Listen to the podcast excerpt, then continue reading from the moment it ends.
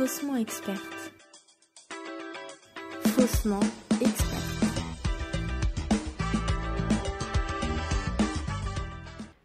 Bonjour à toutes et à tous et bienvenue sur ce deuxième numéro de podcast Faussement experte.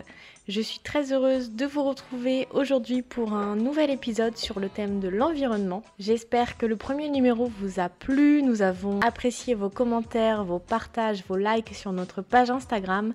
N'hésitez pas à en faire de même pour ce deuxième numéro. Ce mois-ci, nous parlons donc environnement avec tout ce que ça implique. Nos cinq chroniqueuses ont déniché pour vous des bons conseils pour parler d'environnement, que ce soit au travail, en développement personnel, d'un point de vue solidaire, au cinéma ou également avec un témoignage d'une personne sur cette thématique. Je vous laisse découvrir les chroniques de nos cinq fausses expertes. Ce mois-ci, nous débutons notre podcast avec la chronique Bien-être et sport. Thème oblige, Freddy a voulu se mettre au vert en alliant sport et environnement. Alors pourquoi ne pas aller au boulot en vélo? Elle nous raconte avec humour cette expérience et nous livre aussi quelques conseils. Freddy, on t'écoute. Et oui Marion, tu as raison. Aujourd'hui, je vais vous raconter une anecdote tout à fait personnelle sur le vélo. Je suis banlieusarde et je bosse à Paris, donc je me suis lancé il y a quelques mois un petit défi perso avec l'idée d'aller au taf en vélo. Par contre, je vous annonce, ce n'est pas mon délire de base. Alors le vélo taf, comme on l'appelle, bonne ou mauvaise idée, Voici mes premiers pas à vélo ou plutôt mes premiers coups de pédale. Toujours sans permis et adepte des transports en commun, j'avoue que ces derniers temps, métro boulot dodo s'avère un peu compliqué. Entre port du masque obligatoire, travaux, retards, incidents voyageurs et innombrables grèves, les transports parisiens peuvent être une véritable galère. Mais bon, ce n'est pas le sujet de la chronique. Après une grosse fiesta pour mon anniversaire, mes copains m'ont permis d'acheter un vélo électrique. Je vais enfin pouvoir me déplacer en vélo, c'est écolo et ça maintient en forme. Et en même temps, avec les 30 km heure, euh, la voiture ne servirait plus à rien. Il m'a fallu des semaines pour me renseigner sur la marque, le modèle, le type de batterie, mais surtout la couleur de mon vélo. Vélo reçu, je suis prête à partir. Quand ma pote me dit Tu t'es bien équipé? Je réponds c'est-à-dire oui, double cadenas, pompe, chambre à air, au cas où si tu avais une galère sur le trajet. Je la regarde d'un air con en lui disant pas du tout. Je vous ai prévenu, je suis une bleue. À Paris comme en banlieue, les vélos ne font pas long feu. J'y avais pas pensé. Après avoir parlé cadenas pendant mille ans, je suis parti trouver le cadenas du siècle à 35 euros. Fichier. Ça y est, jour J, je suis on the flick, équipé de la tête aux pieds, en mode je suis déterminé, il est 7h20, le temps n'est pas dégueu, je sens que je vais kiffer. J'ai checké mon trajet, je suis paré, direction le pont de Puteaux. Objectif, 8 heures au taf. Ça va le faire. Après avoir passé le pont de Puteaux, j'avais pas vu que c'était vallonné et qu'il y avait quelques montées. Dès les premières minutes, les galères commencent. Arrivé au bois de Boulogne, putain, je me prends un moucheron dans la gueule, je vois plus rien, j'ai les yeux qui pleurent. Arrivé à Porte Dauphine, il y a tellement de monde sur la route, livreurs, trafic, ça klaxonne, je sais plus où donner de la tête. Quand j'arrive devant la tour Eiffel, un autre cycliste me dépasse, mais je ne l'ai pas vu venir. J'y suis presque, encore quelques mètres. Dans la descente, un bus me course jusqu'au feu rouge. C'est la galère. 8h05, j'arrive au bureau suante, soulagée que ce soit fini. Clairement, je le referai pas toute seule. Je ne m'étais pas assez préparée et mise en condition pour braver la circulation parisienne. Mais je ne me suis pas découragée. J'ai prévu de le refaire. La seule différence, accompagnée. Quelques semaines plus tard, avec une amie qui habite pas loin de chez moi, j'y retourne. C'était une belle matinée ensoleillée de juillet, parce qu'en même temps, on n'a pas eu d'été. En passant du bois de Boulogne au Trocadéro et en arrivant en beauté par le pont d'Alma avec la tour Eiffel, c'était juste magique. Cette fois-ci, 8 heures, je suis au bureau, saine et sauve et surtout fraîche. Merci l'assistance électrique. Bon, j'avoue, j'ai pas encore refait le trajet toute seule, mais quel bonheur de prendre cet air frais et d'être libre. Après deux expériences bien différentes, je vous livre pour l'occasion quelques-unes de mes astuces. Pour moi, avoir un vélo, c'est aussi garder son style. Mais comment soigner son look en toutes circonstances, qu'il pleuve, qu'il vente, qu'il neige, sans ressembler à un cycliste du Tour de France? Vous voyez de quoi je parle? Eh bien, il existe maintenant plusieurs boutiques qui proposent des articles adaptés, avec de jolis sacs pour voyager en toute liberté, des casques tendance pour voyager en toute sécurité, et enfin, pour braver les pluies diluviennes, des trenches qui ressemblent à des trenches. Pour cela, vous avez quelques adresses comme Je suis à vélo, en Seine-Marcel, Beastie Bike. Côté sécurité, vous ne couperez pas au double cadenas, mais vous pouvez également faire marquer votre vélo pour quelques euros, permettant ainsi aux autorités de retrouver le propriétaire en cas de vol. Si vous êtes novice comme moi, n'hésitez pas à vous renseigner. Depuis peu, sachez qu'à Paris, il existe les Vélopolitains, Quesaco, un aménagement initié en 2019 de dizaines de kilomètres de pistes cyclables balisées, en surface des lignes de transport en commun. Et pour nous aider à nous repérer, ces pistes cyclables sont balisées par des panneaux posés bénévolement par l'association Paris en selle. Ils ressemblent à ceux des métros avec un V à la place du M. Et enfin, Monnaie, monnaie Les aides financières sont toujours d'actualité. Un véritable coup de pouce qui a boosté les ventes de vélos électriques plus 30% en 2019. Elles peuvent être délivrées par la commune, le département ou encore la région. En complément et selon les situations, il est également possible de bénéficier d'un bonus écologique de l'État, voire même d'un forfait mobilité durable pour les entreprises qui le proposent. N'hésitez pas à vous renseigner. En conclusion, le vélo taf, je valide, même si ça demande beaucoup d'organisation. N'hésitez pas à vous renseigner sur Internet ou encore de vous lancer grâce ou à l'aide d'un ami. Et vous alors, comment allez-vous allier sport, écologie et style? À très vite Merci Freddy pour ce partage d'expérience. Si vous aussi vous utilisez le vélo taf, venez nous raconter comment cela se passe au quotidien sur notre page Instagram. Maintenant, écoutons Ellie qui nous fait voyager dans le monde grâce à des projets innovants et écolos jusqu'au bout des crampons. Ellie, on t'écoute. Bonjour à tous. Je suis ravie de vous retrouver pour cette nouvelle chronique engagée. Pour ce deuxième épisode consacré à l'environnement, je vous propose de prendre de la hauteur et je vous emmène faire un petit tour du monde à la découverte de projets qui font bouger les choses, ici et ailleurs. Parmi les innombrables projets florissants en faveur de la préservation de l'environnement, des initiatives citoyennes aux organisations publiques, je vous ai concocté une petite sélection de projets innovants, inspirants ou étonnants. En bas de chez vous, dans des contrées lointaines, prêts pour le départ Pour commencer, on s'envole vers le Royaume-Uni pour vous présenter les Forest Green Rovers, un club de foot écologique. Et oui, ce club de foot britannique de Ligue 2 s'est engagé dans une démarche visant à atteindre la neutralité carbone entre régime entièrement végétalien pour les joueurs, véhicules électriques et alimentation du stade par des panneaux solaires, on peut dire que le club a réussi sa transition écologique. Le plus, une pelouse biologique alimentée par des collecteurs d'eau de pluie et des bousses de vache en remplacement des engrais. Plusieurs fois récompensé pour sa démarche écologique, le club a quadruplé sa fréquentation. Un projet réussi qui ambitionne prochainement la construction du premier stade de foot presque entièrement en bois. Une nouvelle bonne raison d'aller supporter le club.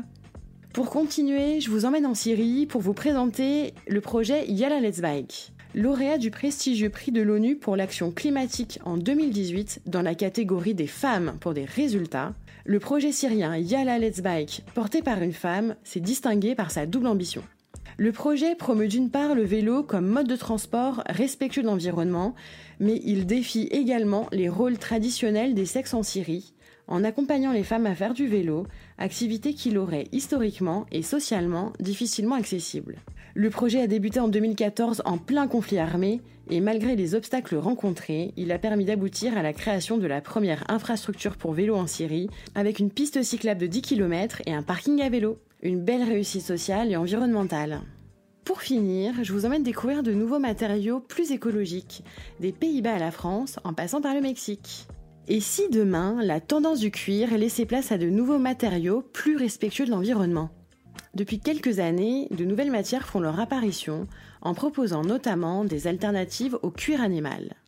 C'est par exemple le cas du cuir de fruits, développé par des étudiants en design à Rotterdam, qui est une nouvelle matière textile très résistante créée à partir de déchets alimentaires, ou encore du cuir de cactus, plante qui nécessite très peu d'eau, mis au point par deux entrepreneurs au Mexique. Ces nouvelles matières véganes pourraient bien s'inviter sur les podiums. Les produits confectionnés avec ces matières, comme les sacs ou les chaussures, ressemblent à s'y méprendre aux accessoires traditionnels en cuir animal. Je vous invite vraiment à y jeter un œil. Enfin, pour finir, retour en France et plus particulièrement en Auvergne, pour vous parler de la marque Picture Organic Clothing qui s'est imposée sur le marché des sports de glisse avec des produits éthiques et écolos. Ils proposent des produits techniques et ultra colorés qui, pour certains, ont été primés au Salon international des sports de glisse de Munich, comme leur casque de ski en amidon de maïs et polyester recyclé. Le groupe LVMH a montré son intérêt pour ces nouvelles matières. Serait-ce une évolution possible de l'industrie de la mode qui reste encore aujourd'hui très polluante? Voilà, j'espère que ce petit panorama d'initiatives écologiques autour du monde vous aura inspiré autant que moi. Marion, à toi pour la suite du podcast. À très vite. Merci beaucoup Ellie pour cette chronique riche de sens qui nous rappelle à tous que nous pouvons agir pour l'environnement à notre manière.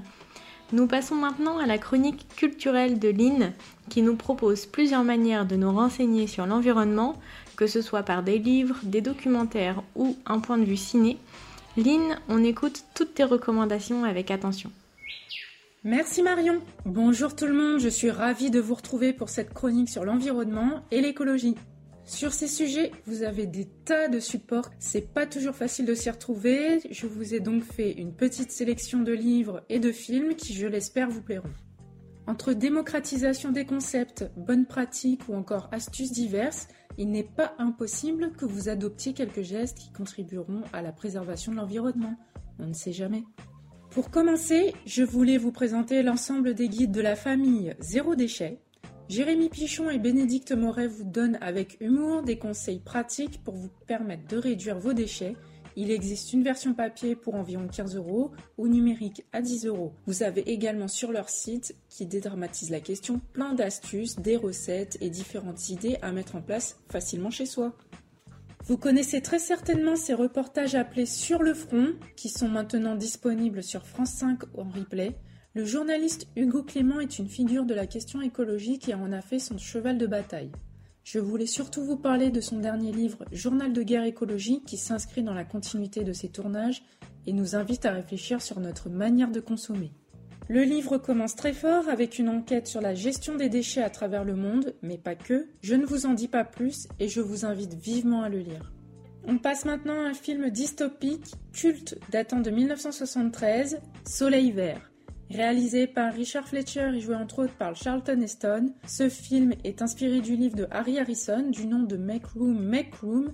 Très bon film qui a peut-être un peu vieilli, mais qui reste très bien ficelé. À son époque, il ouvre le débat sur la question écologique, période où la croissance était recherchée à tout prix sans se soucier des ressources. Je ne vous en dis pas plus pour ne pas vous spoiler. On va passer maintenant à ce dessin animé du nom de Captain Planet, produit par Jane Fonda, il s'agit de l'histoire d'une bande d'adolescents recrutés par la déesse Gaïa afin de l'aider à lutter contre les pollueurs de la Terre.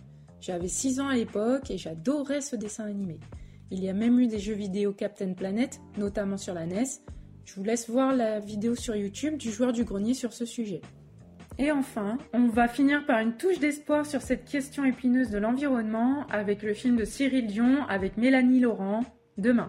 Ce film de 2015 a d'ailleurs remporté le César du meilleur film documentaire en 2016 et a dépassé le million d'entrées au cinéma. Il reste bien entendu d'actualité et nous montre de formidables exemples d'initiatives citoyennes à travers le monde en incluant des impacts environnementaux et sociaux. On parle par exemple de la gestion des déchets à San Francisco et des 80% de déchets recyclés. On y parle d'agriculture en ville, notamment à Détroit, où beaucoup de personnes se sont débrouillées pour cultiver eux-mêmes leur potager afin de ne pas dépendre des transports et du pétrole. Je ne vais pas tout vous énumérer, mais je vous encourage vivement à le voir. Et à l'heure où je vous parle, Cyril Dion va sortir son prochain documentaire appelé Animal. Il sortira le 1er décembre en salle. Maintenant, pour ceux qui se posent la question, est-ce que moi seul je pourrais influencer le climat? Eh bien pour moi, nous sommes plusieurs individus formant une communauté. Il ne tient qu'à nous d'avoir une volonté et des réflexes réduisant notre impact écologique S'informer, c'est déjà agir. Sur ce, je vous souhaite bon visionnage et une bonne lecture. Merci à toi, Lynn. J'aime beaucoup ta phrase de fin S'informer, c'est déjà agir. Car oui, nous pouvons tous agir pour l'environnement, même simplement en se documentant. Si vous aussi vous avez des livres, des documentaires ou d'autres choses à nous recommander, n'hésitez pas à le faire sur notre page Instagram faussementexperte.podcast ou par mail à notre adresse faussement.experte.gmail.com. Et maintenant, place à la chronique de Camille qui nous explique comment et pourquoi l'environnement nous fait du bien. Car oui, si vous en doutiez encore, la nature contribue grandement à notre bien-être. Camille, on t'écoute. Bonjour à toutes et à tous, j'espère que vous allez bien. Je suis ravie de vous retrouver ce mois-ci, tout particulièrement pour évoquer le thème de l'environnement car il me tient beaucoup à cœur. Disons-le ouvertement, la nature est clairement l'une de mes meilleures alliées. Source d'énergie et indiscutable booster de morale, la nature nous apporte son lot de bienfaits. Après des mois d'enfermement, parfois dans des environnements urbains où la nature est peu présente, le besoin d'ouverture, de respirer et de profiter de ces grands espaces verts et ouverts s'est fait encore plus ressentir. Mais quel impact la nature a réellement sur notre morale? Eh bien, c'est justement la question à laquelle je vais tâcher d'apporter quelques éléments de réponse aujourd'hui. Depuis une vingtaine d'années, les études scientifiques démontrant les bienfaits de la nature sur notre psychisme s'accumulent. Notre environnement a bel et bien une influence sur notre santé mentale mais aussi physique. Comme Voltaire le disait, l'art de la médecine consiste à distraire le malade pendant que la nature le guérit. Et pour preuve, c'est ce que le psychologue et docteur en psychologie Jordi Stéphane a démontré il y a quelques années en mesurant le rythme cardiaque d'individus après des balades de 15 minutes en ville et en forêt, ou encore la durée des séjours d'hospitalisation, selon si le patient avait accès ou non à de l'averture depuis sa fenêtre. Dans les deux cas, vous l'aurez bien compris, le rythme cardiaque était plus bas pendant la balade en forêt et les séjours hospitaliers plus courts lorsque les patients pouvaient voir des végétaux depuis leur chambre. Mais pourquoi les plantes ont-elles autant de pouvoir sur l'être humain? Eh bien, avez-vous déjà entendu parler de la vitamine G? La vitamine G, ou green vitamine, vitamine verte pour les francophones, n'est en réalité pas une substance biologique comme on peut les connaître, mais une appellation pour attirer notre attention sur les vertus thérapeutiques du monde naturel sur l'homme. Réduction du taux de cortisol, l'hormone qui génère le stress, ralentissement de la fréquence cardiaque, augmentation de l'activité nerveuse, la nature contribue indéniablement à notre bien-être. Elle améliore notre estime de soi et réduit aussi l'anxiété. Elle pourrait même aller jusqu'à prévenir la dépression, selon Gregory Bratman de l'université Stanford. Comment fait-elle? Eh bien, tout simplement, elle active chez nous une zone riche en opioïdes, qui est la substance proche de la morphine. En résumé, on peut dire qu'on est tous shootés à la chlorophylle. A l'inverse, les images urbaines mobilisent quant à elles l'amygdale, qui est une zone associée à la peur. Maintenant que l'on sait qu'on a une réserve de bien-être à disposition, comment la mettons à profit? Première bonne nouvelle, une étude datant de 2019 démontre que seulement 10 minutes de marche par jour dans la verdure suffirait à profiter de tous ces bénéfices. Donc pas besoin de partir bien loin, ni d'organiser une semaine de retraite silencieuse dans le massif central. Il vous suffit simplement de profiter du parc le plus proche de chez vous. Alors retirez vos chaussures, marchez pieds nus dans l'herbe, sentez l'odeur de l'herbe fraîche, écoutez le bruit du vent dans les feuilles. Bref, activez tous vos sens, prenez le temps d'apprécier le moment et profitez de toutes les bonnes énergies offertes gracieusement par la nature, mais toujours en la protégeant et en la respectant. Malgré le rôle vital de la nature dans la vie sur Terre, nous avons beaucoup trop tendance à la mettre à mal. C'est pourquoi un nouveau concept a vu le jour, l'éco-psychologie. L'éco-psychologie est née de la rencontre entre l'écologie et la psychologie. L'invention du terme est attribuée à Théodore Rosa dans son livre de 1992 The Voice of the Earth. Mais les sources de l'écopsychologie seraient bien antérieures. Le principe vise à comprendre et guérir notre relation avec la Terre en examinant les processus psychologiques qui nous lient au monde naturel ou qui nous éloignent de lui. Voilà donc un vaste sujet sur lequel j'espère certains d'entre vous auront envie de se pencher. C'est tout pour cette fois. J'espère avoir suscité en vous l'envie de vous mettre plus souvent ouvert. Je vous dis à très bientôt et profitez bien Merci à toi Camille. Maintenant, on sait ce qu'il nous reste à faire après une réunion un peu tendue avec le patron, une bonne balade en forêt. Pour terminer ce podcast sur le thème de l'environnement et comme à notre habitude, place à la chronique Get Out que vous avez adoré le mois dernier. Une fois par mois, Diane part à la rencontre de personnes à interviewer. Ce mois-ci, nous rencontrons pour vous Théo et Diane qui sont partis à vélo pour sillonner les routes à la recherche de projets écologiques et innovants autour de différents thèmes comme la mode ou encore l'éducation. Afin de partager leur voyage, Théo et Diane ont fondé Inspire. Diane nous présente leur projet. Merci Marion. Aujourd'hui, dans l'épisode 2 de Get Out, pour parler environnement, j'ai choisi de rencontrer Diane. Avec son ami de longue date Théo, ils ont créé Inspire. Leur projet est fou.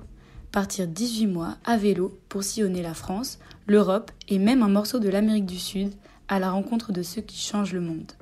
Habillement, mobilité, éducation ou encore vie en société, leur objectif est de réunir un maximum d'infos sur des solutions d'avenir dans ces domaines, mais surtout de nous les partager grâce à leur web-série et leur parcours Inspiration, disponible sur le site inspire.org.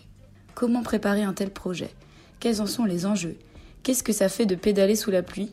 Venez le découvrir à travers le témoignage de Diane, une aventurière persuadée qu'on a tous les moyens d'agir pour l'environnement. Nous, c'est Diane et Théo, on est cofondateurs d'Inspire, mais on est avant tout euh, potes euh, depuis longtemps. On s'est rencontrés à Montréal en 2013. On était euh, les meilleurs potes à la Bibli, mais aussi les meilleurs potes à l'apéro.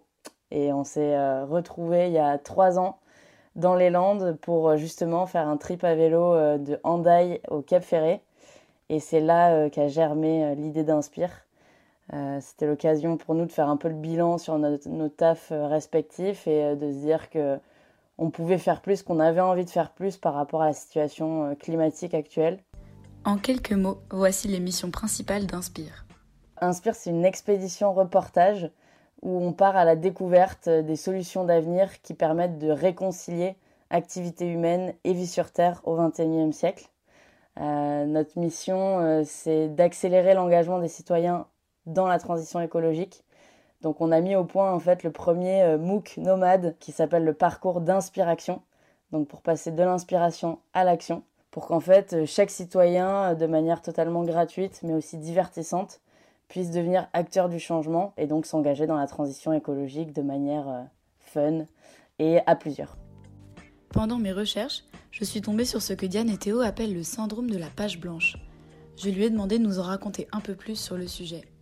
Alors le syndrome de la page blanche, c'est un peu euh, un constat qu'on a, qu'on a théorisé avec Théo, auquel nous-mêmes on faisait face. En fait, on s'est dit, ok, on a 10 ans aujourd'hui euh, pour changer tout, pour, euh, pour renverser le système un peu, si j'ose dire, pour changer notre façon de produire, notre façon de consommer, notre façon de vivre. Et face à ça, ben, on est tous un peu paumés et on ne sait pas quoi faire, comment le faire, ni avec qui le faire. Déjà, on a tous vu des films comme Demain, comme Enquête de sens, qui nous ont beaucoup inspirés.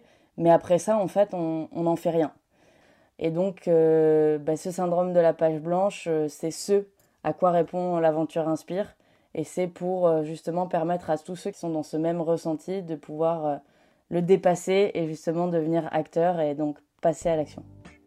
La préparation d'un tel projet, c'est plus d'un an et demi de travail et comme me le disait Diane, très peu de week-ends et beaucoup de niaques. Ils ont été à la recherche de sponsors et ont monté un financement participatif qui a bien marché, notamment aussi parce qu'il a été relayé par un média assez connu du monde écolo, Monsieur Mondialisation.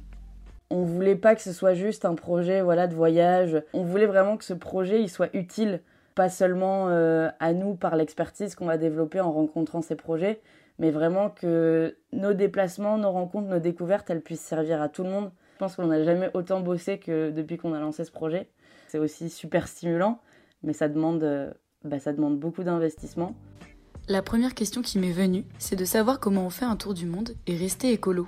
On s'est dit, euh, c'est super de parler d'écologie et d'aller euh, à la rencontre de tous ces projets, mais si au final, comme tous ceux qui l'ont fait avant nous, on prend 10 000 avions pendant l'année, c'est pas très cohérent avec ce qu'on a envie de mettre en avant. Donc, cohérence oblige, on est passé au vélo. L'expédition au total, un an en Europe, puis ensuite on traverse l'Atlantique à la voile et on remontera euh, de l'Amérique centrale, donc euh, Brésil, Colombie, jusqu'à Montréal. Ça représente 12 000 km à vélo et à la voile, donc pour la partie navigation. Dans tous les détails, on a essayé d'être au maximum cohérent avec euh, nos engagements écologiques et donc notre matériel informatique ou même notre matériel vidéo, c'est du matériel reconditionné ou de seconde main. Donc l'idée, c'est d'être un peu le laboratoire de nos recommandations en s'appliquant à nous-mêmes euh, ce qu'on aimerait euh, proposer aux autres. 12 000 km à vélo et à la voile, j'ai trouvé ça vraiment impressionnant. Surtout que ni Diane ni Théo ne sont vraiment cyclistes dans la vie. Alors j'ai demandé à Diane comment se passait le début de l'aventure à vélo. Et eh ben pour l'instant tout va bien. Euh, on est en un seul morceau et la plus grosse journée on a fait 110 km.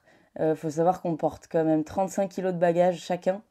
Euh, plus 10 kilos à peu près du vélo et, notre poids à nous. C'est pas la même sensation quand on fait du vélo euh, à Paris ou, à Toulouse, donc ça c'est clair, mais euh, bah, c'est un beau challenge et puis on se régale parce que le, on se rend compte qu'il y a une grosse solidarité autour de la communauté à vélo. partout où on va, les gens ça les intrigue, ils nous voient charger comme ça et du coup ça nous amène à plein de rencontres humaines. J'ai demandé à Diane quelle était la rencontre qui les avait le plus marquées depuis le début de leur aventure Et c'est un couple de vignerons de 80 ans qui les ont laissés camper dans leur jardin. En discutant avec eux, ils ont pu mettre en perspective le regard de deux générations sur la situation climatique. On a campé dans le jardin, du coup c'était notre première nuit en tente, et on a pris la pluie monstre. Donc le lendemain matin, Josette et Serge ne voulaient plus nous laisser partir sous cette pluie, donc ils nous ont euh, invités à petit déjeuner avec eux. Ensuite, on a passé le repas avec eux aussi.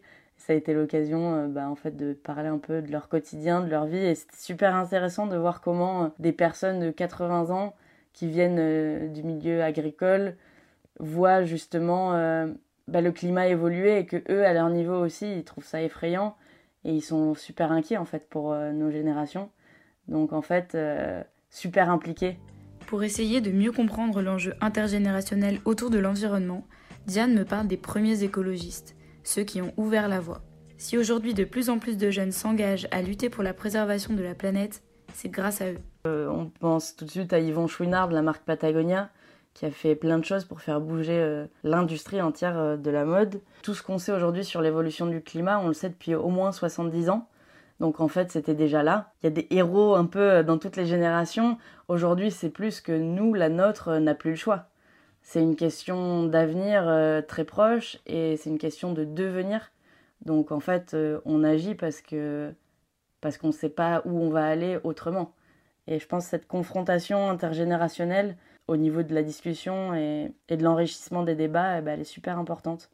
Donc j'incite tout le monde à en parler avec euh, ses grands-parents ou, des personnes plus euh, sages, pour ne pas dire âgées, qui les entourent. C'est en abordant le sujet des rencontres humaines qu'on s'est posé la question du lien entre écologie et société. L'un peut-il aller sans l'autre? C'est une grande erreur de penser que dans le mot écologie, il n'y a que l'environnement. L'écologie, c'est notre façon d'habiter un écosystème. Donc c'est aussi bien notre rapport aux autres que notre rapport à la nature qui nous entoure. Euh, donc euh, il n'y aura clairement pas d'écologie euh, s'il n'y a pas de social et s'il n'y a pas d'environnemental. Donc en fait, c'est toujours les deux variables qui sont imbriquées. Et du coup, tous nos contenus, nos événements avec Inspire, ils sont faits aussi pour que les gens sur leur territoire en fait puissent créer du lien humain, bah, laisser place à leur créativité, mais en groupe. Si cette discussion vous intéresse et que vous avez envie d'agir à votre échelle mais que vous ne savez pas comment faire, Diane vous donne ses conseils. Pour moi, un mode de vie plus écologique, euh, c'est avant tout remettre du sens derrière euh, tous nos gestes du quotidien, nos décisions, nos actes d'achat. Ce qui est important, c'est d'abord de faire évoluer peut-être les pratiques qui nous touchent le plus. Est-ce que je suis plus touchée, moi, d'abord par la cause sociale ou par la cause environnementale? Et dans ce cas, essayer euh, d'abord un peu de choisir ses batailles et puis après d'y aller pas à pas. Et pour ceux qui ont déjà cette sensibilité-là, mais qui ont peur d'être culpabilisants quand ils en parlent autour d'eux, Voici quelques conseils supplémentaires. Pour quelqu'un qui, par exemple, choisirait une alimentation végétarienne pour des raisons de bien-être animal ou pour des raisons euh, environnementales, je pense que des fois c'est difficile de comprendre pourquoi les autres n'arrivent pas à voir ça et peuvent pas euh, faire une croix euh, sur leur steak quotidien. Mais je pense que chacun va à son rythme, chacun va pas à pas ce qui est important, c'est de rester hyper ouvert sur la discussion. Ne jugeons pas, en fait. Ça sert à rien de juger. Chacun va à son rythme et fait ce qu'il peut. Si on en est là, nous, ben, allons faire avancer les autres dans la direction qu'on pense être la plus juste, en discutant, en sensibilisant et en expliquant. Si vous voulez vous engager dans l'aventure et en découvrir un peu plus sur le projet de Diane et Théo, n'hésitez pas à vous rendre sur tous leurs réseaux sociaux, Inspire, INSP2ER .org ou du bas org. Vous pouvez vous inscrire via un formulaire pour recevoir gratuitement tous les mois des outils, des contenus et des guides pour créer des ateliers et des apéros Inspire, dont le but est de discuter de sujets d'intérêt commun, comme par exemple l'éco-anxiété. On a super hâte de lancer ce, parcours d'inspiration et que les gens puissent enfin s'impliquer dans l'aventure Inspire et devenir euh, de véritables acteurs du changement, que ce soit euh, dans votre quartier, dans votre immeuble ou même dans votre ville. Merci à vous d'avoir écouté ce nouvel épisode de Get Out et on se retrouve la prochaine fois pour un nouveau témoignage. Merci à tous d'avoir suivi ce deuxième épisode de Faussement Experte. Encore une fois, j'espère de tout cœur que ce numéro vous a plu. L'environnement, nous pouvons tous faire quelque chose, donc n'hésitez pas également à nous partager vos conseils, vos bons plans et pourquoi pas vos bonnes découvertes sur notre page Instagram faussementexperte.podcast. Nous serons ravis de recueillir vos idées et pourquoi pas de les repartager sur notre compte. Également, vous pouvez écouter ce podcast sur notre chaîne Sur Deezer, sur Spotify et Apple Music. D'ici là, on se retrouve le mois prochain pour un nouveau podcast sur le thème de l'addiction. Soyez au rendez-vous, ce nouveau numéro vous réserve de grandes surprises.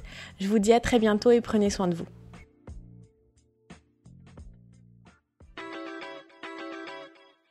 Faussement experte. Faussement